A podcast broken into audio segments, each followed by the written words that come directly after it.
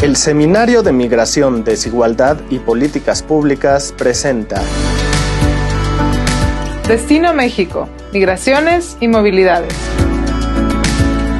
Con Claudia Masferrer.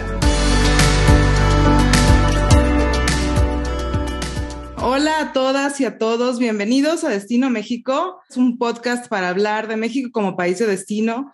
Hoy estoy muy contenta de poder platicar con Alfonso Ruiz, Vamos a continuar la discusión sobre la migración española, pero ahora lo vamos a hacer desde una mirada actualizada. Vamos a hablar de, los migrantes españoles en México contemporáneos.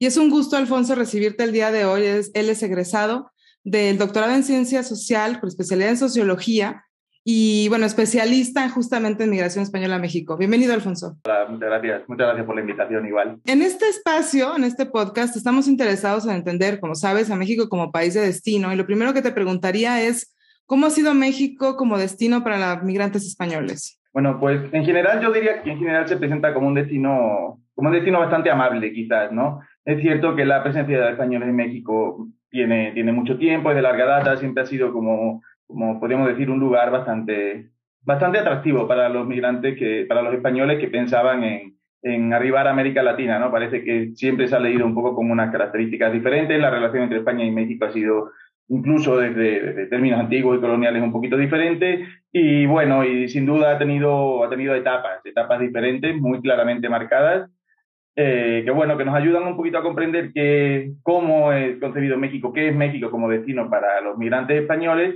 pero que sin duda a día de hoy funciona de una manera, de una manera diferente, ¿no? Porque las características de los migrantes que salen hoy de España son diferentes y, bueno, la manera en la que reorganizan sus vidas tras llegar a Ciudad de México y a, o a cualquier, a cualquiera de los ámbitos, a cualquiera de las regiones del país, pues bueno, es, ciertamente diferente a lo que ha sido en etapas anteriores. ¿no? Eh, no sé si nos puedes contar, digamos, cuántos españoles viven en México actualmente y un poco está, como tú dices, ¿no? es, un, es un destino relativamente amable, ¿no?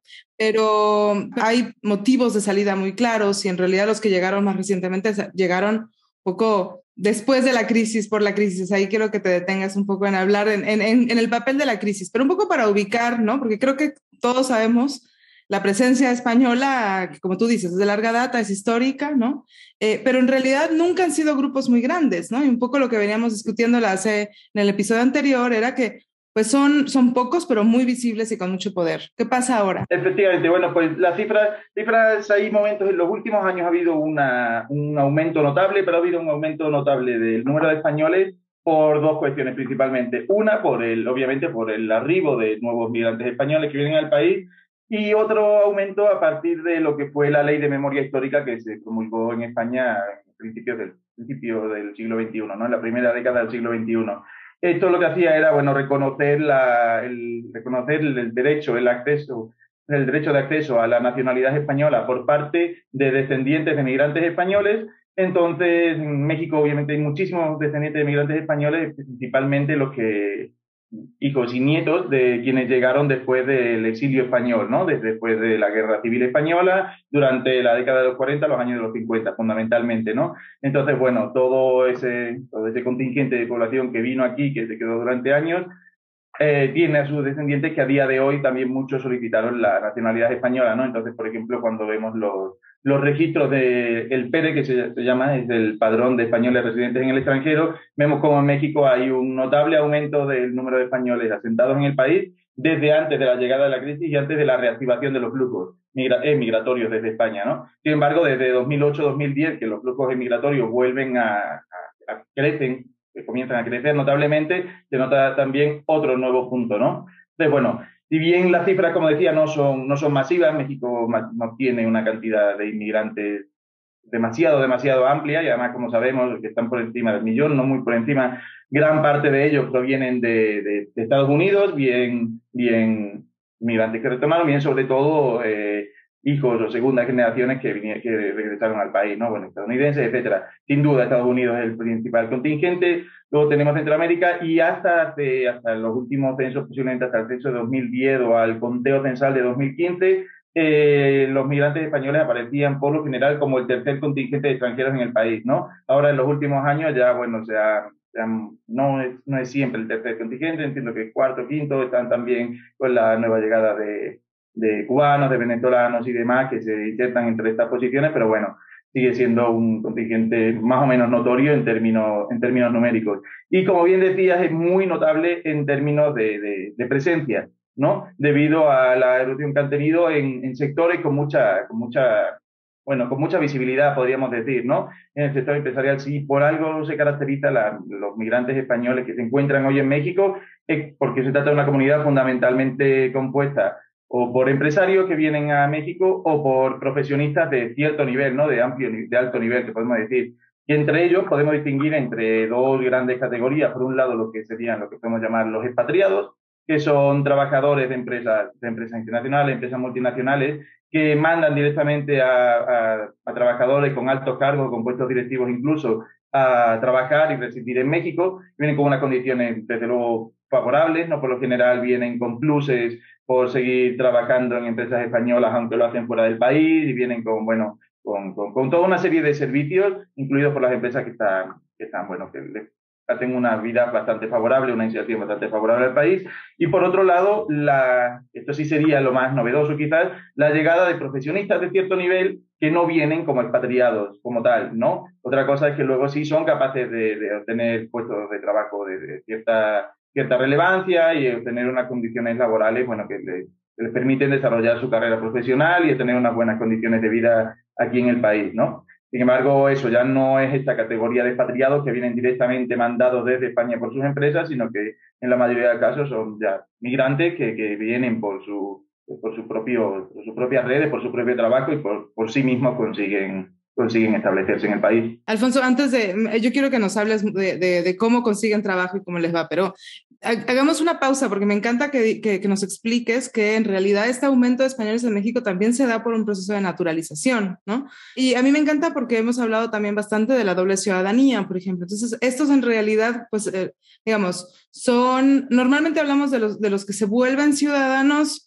eh, habiendo migrado al, al país. Aquí tú estás hablando en realidad de los hijos españoles del exilio, ¿no? que, se, que se vuelven, que son mexicanos, que nacieron en México y que se vuelven españoles, ¿no? y que entonces se ve ese pico. Y solo para, solo para resaltarlo, porque muchas veces cuando pensamos en el proceso migratorio, cuando se piensa la naturalización, la obtención de la doble ciudadanía, se piensa como este, este logro, este punto clave ¿no? en el proceso migratorio en el que alguien llega. Entonces estamos hablando de los hijos, ¿no? Eh, que se vuelven dobles ciudadanos, que se vuelven españoles que viven esta doble vida, ¿no? Eso por un lado, que es importante resaltar por los vínculos sociales históricos que van a ser muy distintos a los españoles que llegan y que se vuelven mexicanos después un proceso de naturalización cuando viven mucho tiempo en México, ¿no? Exactamente. De hecho, yo diría eh, que ahora mismo encontramos bastante más bastante más ciudadanos con doble nacionalidad que son mexicanos naturalizados españoles, ¿no? Que es algo curioso porque, porque muchas veces son ciudadanos españoles que, que obtienen ese, que consiguen, tramitan su, su, ciudadanía española, quizás un poco por, por una cuestión eh, relativamente estratégica, ¿no? Porque de repente, como esto dicen, los pasaportes de la Unión Europea son pasaportes un poco más fuertes, que abren más puertas a más lugares y demás. Y bueno, está, está lo curioso de que hay muchos, muchos ciudadanos de nacionalidad mexicana de origen y de nacimiento que obtuvieron la nacionalidad española y que a lo mejor han visitado España o a lo mejor no, pero que en ningún caso han estado residiendo en el país, ¿no? Entonces, bueno, llama la atención lo que sí, lo que sí habla de, un lugar, por ejemplo, que es que es, bueno, es un, un, contexto de recepción bastante particular para los migrantes españoles, ¿no? Los vínculos históricos migratorios y los vínculos histórico-culturales creo que por ahí se hacen, se dejan ver de manera bastante notable, ¿no? en ese sentido que en términos, podríamos decir, relacionales, cuando los migrantes españoles llegan a, llegan a México, encuentran ciertas, bueno, ciertas, diría ciertas facilidades. Y bien hay momentos en los que podemos encontrar esta, esta especie de tensiones por los vínculos coloniales, etcétera, etcétera, yo creo que quedan algo más bien, más bien anecdótico,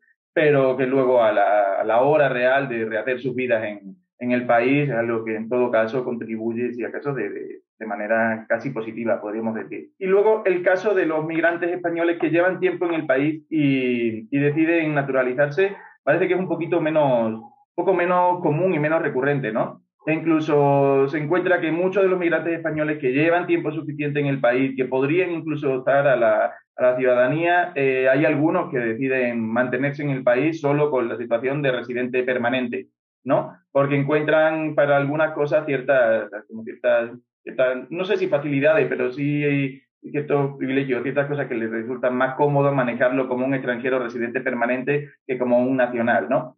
Igual, en España cabe destacar que por más nacionalidades que pueda llegar a, solicitar y demás, bueno, creo que hay un máximo de tres, no, no lo tengo de todo claro, creo que sí. Pero en España, en la Constitución aparece que, el, que obtiene, la persona que el ciudadano que obtiene la residencia española nunca puede renunciar a ella. Aunque en el país de destino se obligase a que el español renuncie a su ciudadanía española, el Estado español nunca lo va a dejar de reconocer como español, ¿no? Entonces, bueno, eso es también una, una una característica, creo, una, una, peculiaridad que merece la pena resaltar. Me encanta porque creo que hay que hacer la distinción siempre entre el lugar de nacimiento, entre nacionalidad, ciudadanía, y está, está, muy, está bueno este caso para, para recordar, ¿no? Que en realidad cuando uno habla de la migración española, pues hay una diferencia entre los, eh, digamos, entre la primera generación y la segunda generación, pero en realidad lo que pasa es que la segunda generación también pueden ser españoles por, por, por opción, por naturalización. Hablemos ahora sí de los que llegan, los españoles que llegan a México y que buscan trabajo, que son, tú dices, por un lado, estos que tienen ya, digamos, un contrato, ¿no? Por sus empresas, pero después hay un grupo de profesionistas, como decías, que, y estudiantes, me imagino también, pero bueno, eh, como en tu caso, pero hay, hay digamos, eh, profesionistas que vienen a buscar trabajo, ¿no? Em, y ahí, digamos, un poco entender por qué llegan, pero también eh, cómo ven este plan migratorio en México, pensando en que, digamos, en este espacio nos interesa entender a México como país de destino, entonces, poco si nos puedes decir cómo veían ellos a México como destino. Al inicio sabemos que los planes cambian, ¿no? Y cómo, cómo van estos, estos, estos planes también cambiando con el tiempo em, para permanecer, para moverse, para insertarse en el mercado laboral, etcétera. Yo destacaría que sobre todo hay ciertos, ciertos nichos, ciertos sectores laborales donde, donde México aparece como un país especialmente atractivo para, para los españoles, ¿no? Para los migrantes españoles especialmente para los que no vienen, para los que no son demasiado mayores, para los que no se encuentran en etapas muy avanzadas de, su, curso de vida, ¿no? Entonces, bueno, México aparece como un destino de, muchas oportunidades y bien hay, yo creo, y, por lo que he podido ver, cierto desconocimiento de lo que es México como país, de lo que son sus dinámicas institucionales, las dinámicas del mercado de trabajo y demás, sí que se conoce lo suficiente como para saber que es una vía de entrada a una región que en los últimos años ha parecido muy, muy atractiva para, para los trabajadores españoles y que sin embargo parecía un poco de, de, difícil acceso por diferentes motivos, por la distancia, por lo complicado de arreglar la documentación para poder residir y laborar en el país, etcétera, etcétera, ¿no? Algo que no podemos, que no podemos separar de la idea de que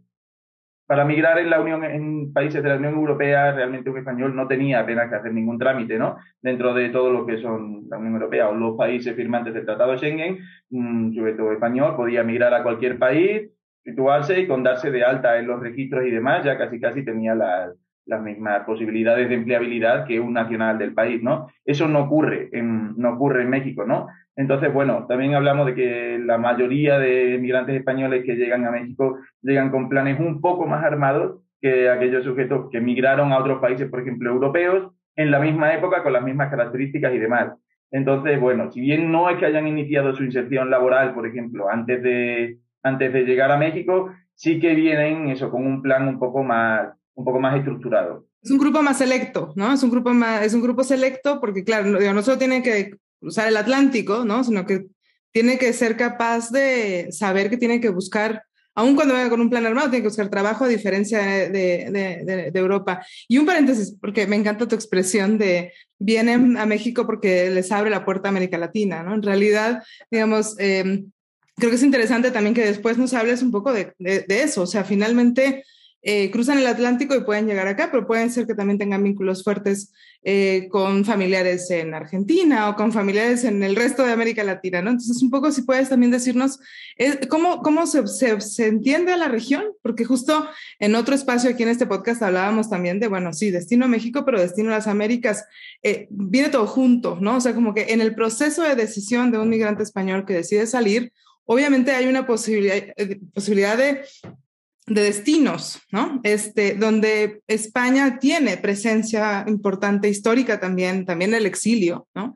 Este, en otros lugares. Entonces, un poco, digamos, no, no tanto porque México, pero sí, digamos, hasta qué punto es esta puerta de entrada en la realidad, ¿no? Quizás lo ven como el primer paso, que es un lugar sencillo, es un lugar fácil, Em, y, hasta qué punto en realidad hay también movilidad entre los países de la región. Totalmente. Y ahora que comentaban las Américas, también está esta cuestión de, sí, sin duda, para, para llegar a América Latina, pues en términos incluso de cercanía o de la presencia que ha habido de, de, los viajes, incluso turísticos entre México y España, se conoce, se conoce mucho más, hay buenas conexiones de, de, por, por, por, avión, etcétera, etcétera, que pueden. Pero no es solo para México y América Latina, sino que especialmente en ciertos sectores también es una gran puerta de entrada para comenzar a estar cerca de Estados Unidos, ¿no? Y hay ciertos ámbitos en los que la, la, cercanía con Estados Unidos resulta fundamental, sobre todo aquello que tiene que ver con el mundo artístico-cultural. La llegada a México, bueno, México tiene, tiene mucha presencia, muchos tipos de, de proyectos culturales, la cantidad de, de,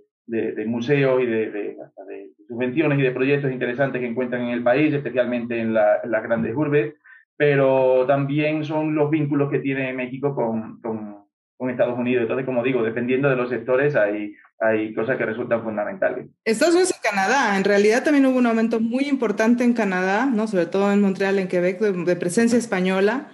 Eh, histórica también, ¿no? Digamos, hay, hay, creo que ahí sí es bueno resaltar las Américas, este, Norteamérica, Centroamérica y Sudamérica, ¿no? Digamos, eh, hay una, hay una parte importancia. Totalmente, y en ese sentido yo creo que México funge mucho como una especie de bisagra para la llegada a cualquier país de la región, ¿no? Yo creo que en cierto caso he visto casi casi como, una, como, un, como un lugar intermedio, ¿no? Un lugar no necesariamente de paso para dar el siguiente paso, valga la redundancia, hacia uno de estos países, pero sí visto como un lugar de paso que le abre las puertas a poder ir a estos otros países de la región, ¿no? Entonces, bueno, la llegada a México para muchos supone la vía de entrada a todo un continente, o incluso a dos subcontinentes, si, si lo queremos ver así, de, esta manera, ¿no? Mientras que antes de salir parece que la única vía, a lo mejor más o menos la única alternativa que tenían era Europa. Entonces, bueno, por ahí, por ahí creo que, que se convierte en un destino atractivo. Además, el hecho de que haya sido uno de los lugares más, uno de los destinos más reactivados fuera de lo que es Europa para los migrantes españoles,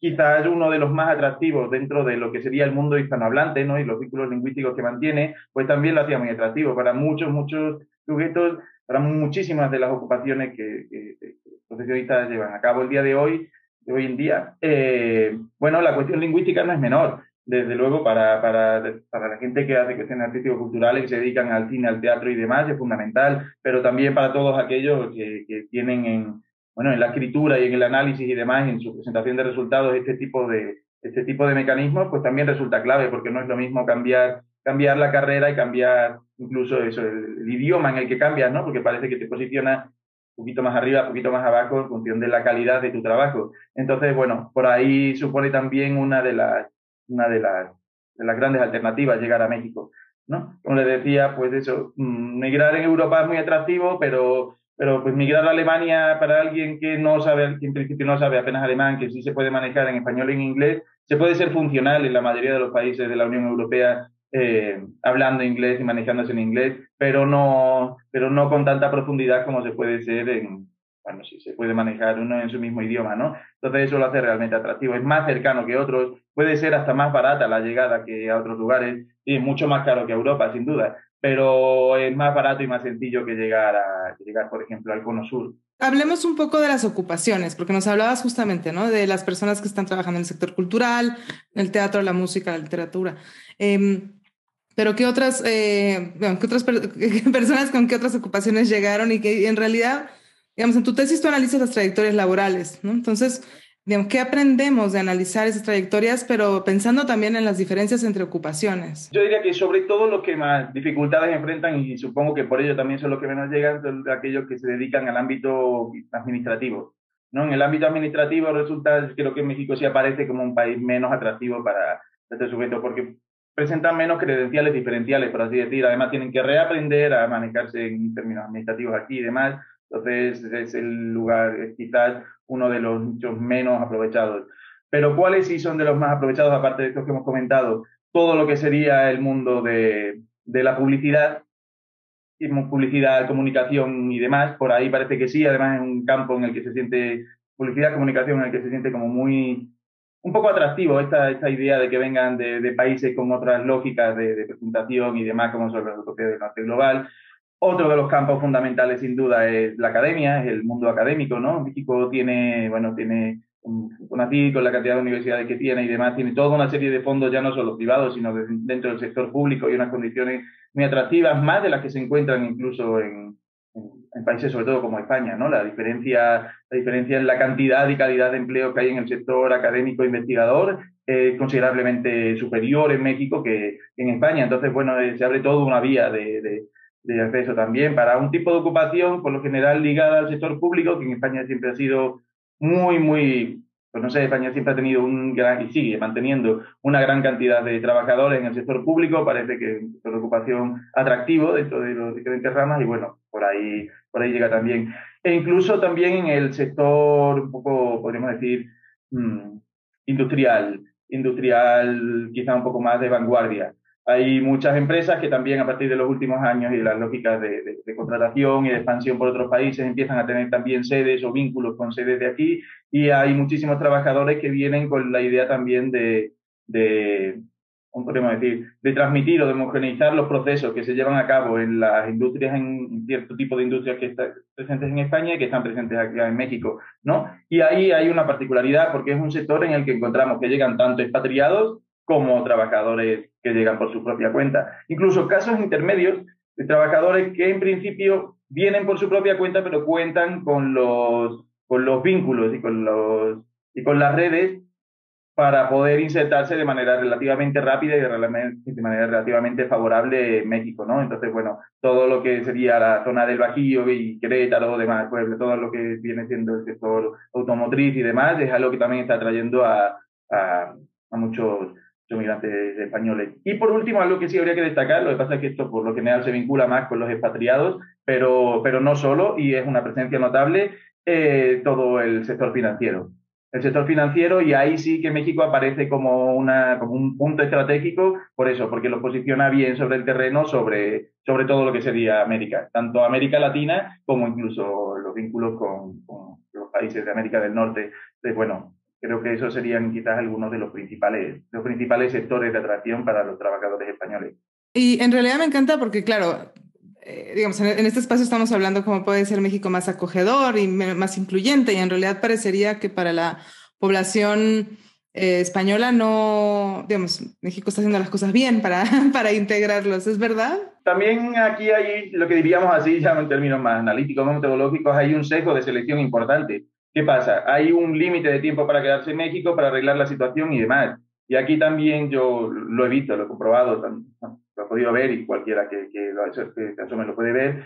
Claro, la gente que no termina de meter bien cabeza en su sector profesional o que no termina de sentirse cómodo en el país por, por los motivos que sean, por una cuestión institucional, por percepciones de seguridad, que son algunos de los temas fundamentales por los que generan cierta tensión en su vida en México, pues no se quedan. Entonces, claro, cuando trabajamos con, con migrantes que ya llevan cierto tiempo, que es lo que, yo hice y es bueno, de, las, de los elementos para poder considerar los migrantes y demás, hay gente que ya ha decidido quedarse. Por lo general se quedan a los que mejor les va, entonces eso no lo podemos obviar.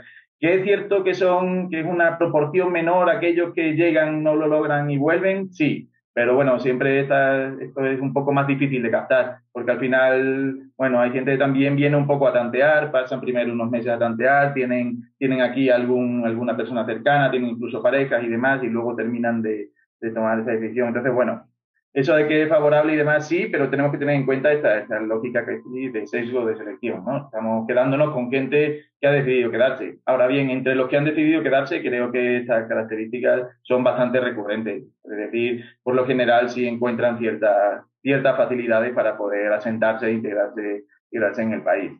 ¿Está todo tan bien? Bueno, no, es un poco relativo, pero por lo general Sí, hay gente que también suele encontrar en las instituciones para las que trabaja, sean más grandes, más pequeñas, sean públicas o privadas, cierto apoyo a la hora de, normalizar y regularizar su situación en términos migratorios, en términos laborales, en términos de, salud. Aunque hay también cabría destacar que son muchos los que cuentan cómo en algún momento de su vida laboral en México se dieron cuenta de que en realidad no estaban, no, le estaban cumpliendo las condiciones que se suponía que estaban pactadas, ¿no? Y sí reciben su salario y todo, pero resulta que no están que no están dados bien de alta en la seguridad social, o resulta que ellos parecían como que contaban con cierto tipo de contratos y a mera hora vieron que, que, no, que estaban realmente trabajando por honorarios y que llevan dos años haciendo las cosas no demasiado bien. Bueno, ¿no? Ahí es donde entraría un poco este, funcionamiento institucional tan particular de México que, que para muchos españoles supone un reto. Que para muchos españoles sí, después de cierto tiempo dicen, bueno, yo ya estuve aquí, ya, ya cumplí de alguna manera un poco mis objetivos, trabajé, crecí profesionalmente, laboralmente, hice un poco mi jugada, pero ya la verdad no puedo mucho más porque me cansan algunas de estas tendencias y, y lo dejo. Y regreso o retorno, ¿no? Entonces, bueno, en ese sentido creo que también hay que llamar la atención sobre el hecho de que no todos, o más bien, la mayoría no consideran a México como un destino de manera indefinida. Vienen un poco, pues eso, con, con esta idea de conseguir un poco de proyección internacional, de solventar de la mejor manera posible una situación socioestructural un poco negativa en España y demás, pero, pero más bien así, ¿no? Entonces, claro, también la manera en la que enfrentan muchas tensiones o pequeñas tensiones es un poco diferente, ¿no? No es lo mismo tener que enfrentar una tensión durante N cantidad de años solo para, para uno mismo, para uno mismo con su pareja y demás, que, emigrar con toda una familia por detrás que implica toda otra serie de, consideraciones, ¿no? Sí, sí, sí. Bueno, y además también en realidad, como tú dices, dos cosas. Uno, claro, estamos viendo los que se quedaron porque les fue relativamente bien o porque crearon familias, que entonces también eso los les ayuda a instalarse en el país, ¿no? Y no, no, no vemos a los que no a los que no se ven. Pero, pero creo que es interesante que de todas formas, digamos, el marco institucional, navegar la cultura laboral importa para poderse integrar, ¿no? Y estas, este conocimiento de las prácticas muchas veces que no vienen escritas, ¿no? De cómo navegar las instituciones y de cómo navegar incluso, eh, pues sí, dentro de cada industria, ¿no? Este, que son muy, muy, muy propias, eh, digamos, faltaría, ¿no? O sea, faltaría quizás ahí, yo diría, no tanto, o sea, ser un poco más democráticos en cómo se, se comunica esta cultura laboral quizás, ¿no? Y cómo se, cómo se comunican estos procesos. Yo tengo dos preguntas. Una, y podemos empezar a cerrar además, pero una, enfocándonos sobre todo, no sé, no sé hasta qué punto, digamos, en tus entrevistas surge esta idea de, de favoritismo, digamos, en el sentido de que, digamos, de que México les da la bienvenida a, estos, a estas personas de España por una relación histórica en la que en realidad, digamos, al español se le ve de cierta manera, vamos a decirlo así, ¿no? En el que no, digamos, un poco pensando en, los contextos de recepción y en estas ideas como más, más teóricas de que pues importan finalmente los valores y las actitudes de la, ciudad, de la sociedad receptora, ¿no? Y creo que en general, digamos, los mexicanos, me atrevería a decir que tenemos una relación bastante bastante compleja con, con, España, en el, que, en el que por un lado es, es, el conquistador, pero no es el conquistador, es, el, es esta persona que tiene más poder. A la vez hay, hay cierto, podría haber cierto odio, cierto rechazo a por qué viene un español, si en realidad ya vino, digamos, hay, diferentes posiciones, ¿no? Pasa lo mismo con Estados Unidos, hay una relación como muy compleja y ambivalente, ¿no? Pero hasta qué punto estos, estas personas que vienen reflexionan sobre eh, cómo los ven en, México, eh, cómo son percibidos, cómo son, se les da, cómo se les da la bienvenida, cómo son acogidos, porque a mí me, interesa entender también cómo, pensando en México como país de destino, digamos, cómo recibimos a los otros, ¿no? Y creo que es interesante entender y ubicar también cómo los españoles que llegan ubican a esta, esta percepción de, la sociedad mexicana. Bueno, pues en general, sí, como decía, sí hay quizás una palabra, es ambivalencia. ¿No? Porque efectivamente tiene, tiene a la vez tanto este, esta suerte de, de, reclamo, ¿no? De reclamo histórico, de reclamo de, de las típicas bromas, que si, que si el oro, que si lo que quieras, etcétera, etcétera, frente también a esta, esta, esta especie de, de, prejuicio un poco positivo, ¿no? Ve también esta idea de, bueno, proviene de, de, Europa, ha visto otras cosas, ha trabajado en otro tipo de ámbitos, etcétera, etcétera. Entonces, bueno, por ahí es ambivalente. Sí es algo en lo que los migrantes españoles creo que, creo que piensan bastante o reflexionan bastante acerca de, y creo que, creo que la tendencia es bastante clara, sobre todo cuando en las entrevistas lo veía y la gente lo ve, la tendencia creo que es bastante clara.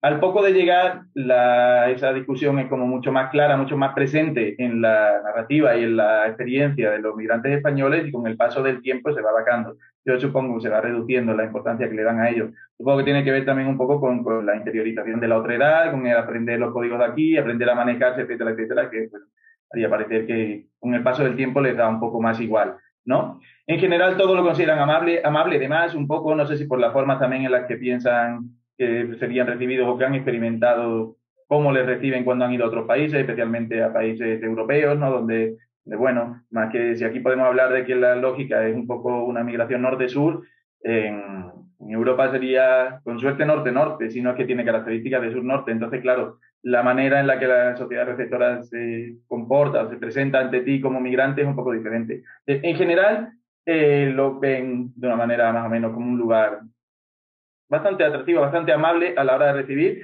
pero siempre aparece esta, pues esto, esta doble valoración, que por la autoridad de ser español, por momentos tiene sus ventajas, por momentos tiene sus desventajas, ¿no? Y en términos de la inserción laboral, ¿cómo afecta algo que parecía muy recurrente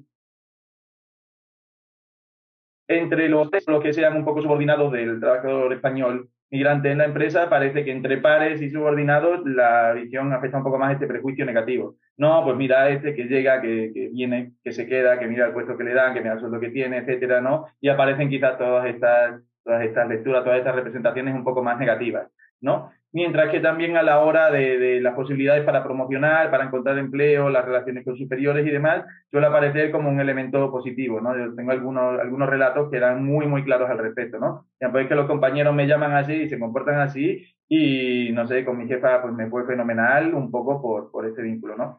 Entonces, bueno, es, como decía, es una cuestión ambivalente y creo que es bastante, bastante situacional en función de la situación, en función del tipo de, de ocupación desempeñada, en función del tipo de relación al que estamos atendiendo, eh, los prejuicios suelen afectar de manera positiva o negativa. Pero yo diría que no es algo que marca de manera radical la experiencia de los españoles en, la ciudad, en, el país. Buenísimo. Bueno, está buenísimo que los prejuicios no, no marquen este, la experiencia de los de los migrantes, porque en otros contextos marca, ¿no? Marca mucho y como decías. Un momentito, y un pequeño inciso ahí al respecto, y creo que hay una diferencia también notable en cómo lo leen y cómo lo entienden aquellos migrantes que llegan con más edad y con otras condiciones, bueno, con otras condiciones esperadas por ellos mismos de vida, con otras relaciones familiares, con otra situación, que, que los que llegan siendo un poco más jóvenes, sobre todo que si llegan llegan solos y demás, ¿no? Para aquellos que llegan con sus hijos y demás, que los hijos tengan que enfrentar este tipo de cosas, les parece una tensión importante, ¿no? Y ellos incluso llegan a sentirlo más como, una, como un ataque, como una afronta, ¿no?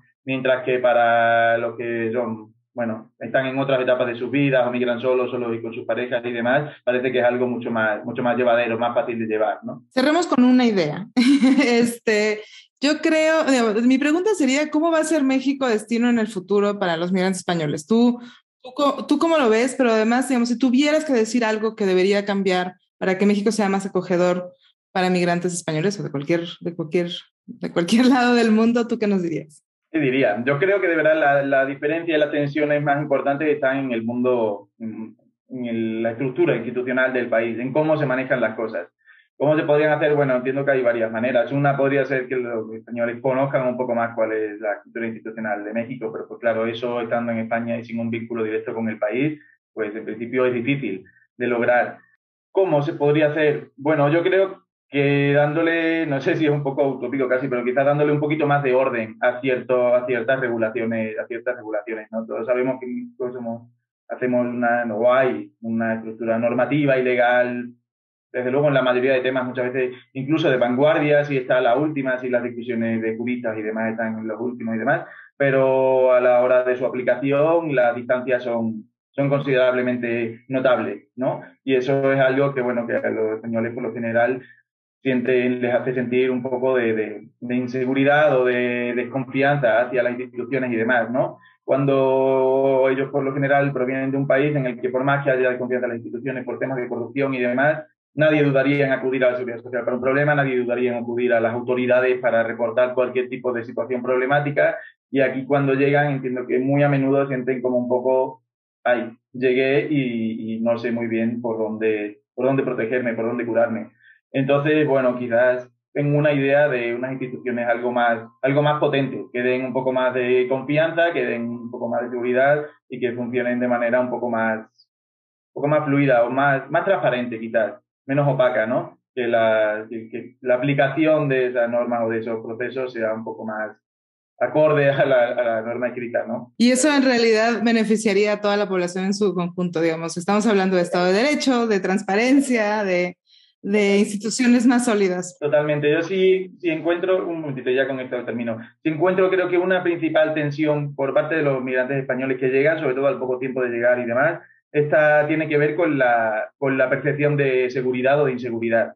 ¿no? Y para ellos sí es otro mundo llegar aquí con esa percepción de inseguridad que tienen, que no siempre se adecua a lo que ocurre, pero por ahí va y creo que esa es una de las principales tensiones que habría que ver cómo atacar. Me encanta. Y bueno, obviamente la seguridad, la, la, percepción y la seguridad misma también sería algo que, que haría mejor un mejor lugar para todos.